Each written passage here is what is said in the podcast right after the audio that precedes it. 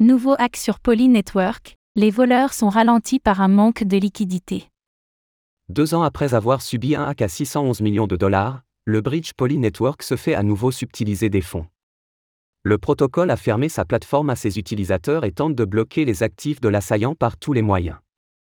Heureusement, grâce à un manque de liquidité, les pertes impliquées par l'attaque sont moindres. On fait le point sur la situation.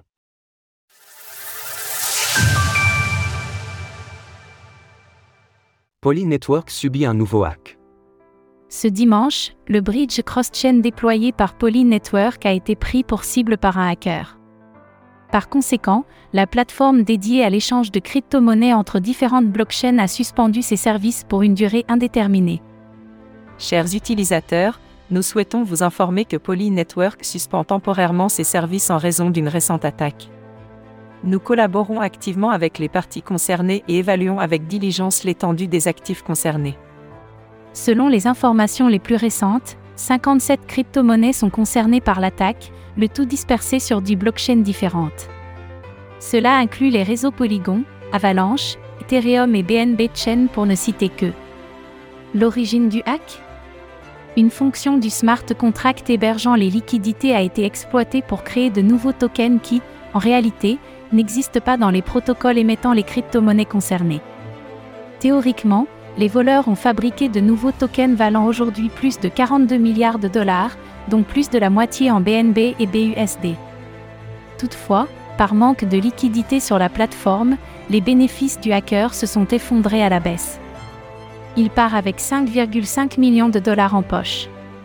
Pour éviter tout débordement du hack pouvant provoquer davantage de pertes, Poly Network conseille à ses équipes et aux détenteurs de crypto-monnaies de retirer leur liquidité. En parallèle, le protocole assure être en correspondance avec des autorités juridiques pour pousser le hacker à se résigner.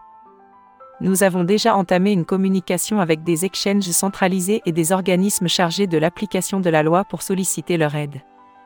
Nous espérons que l'attaquant coopérera et restituera les actifs pour éviter toute conséquence juridique potentielle un précédent hack à 600 millions de dollars.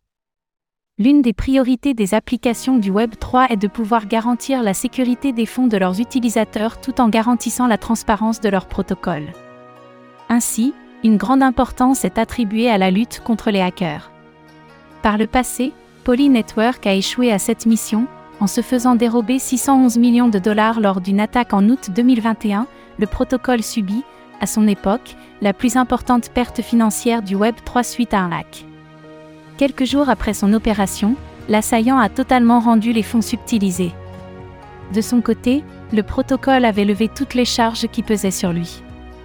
Il bénéficiera d'une prime de 500 000 dollars faisant office de récompense, ainsi que d'un poste en tant que conseiller en sécurité informatique pour l'entreprise derrière le protocole.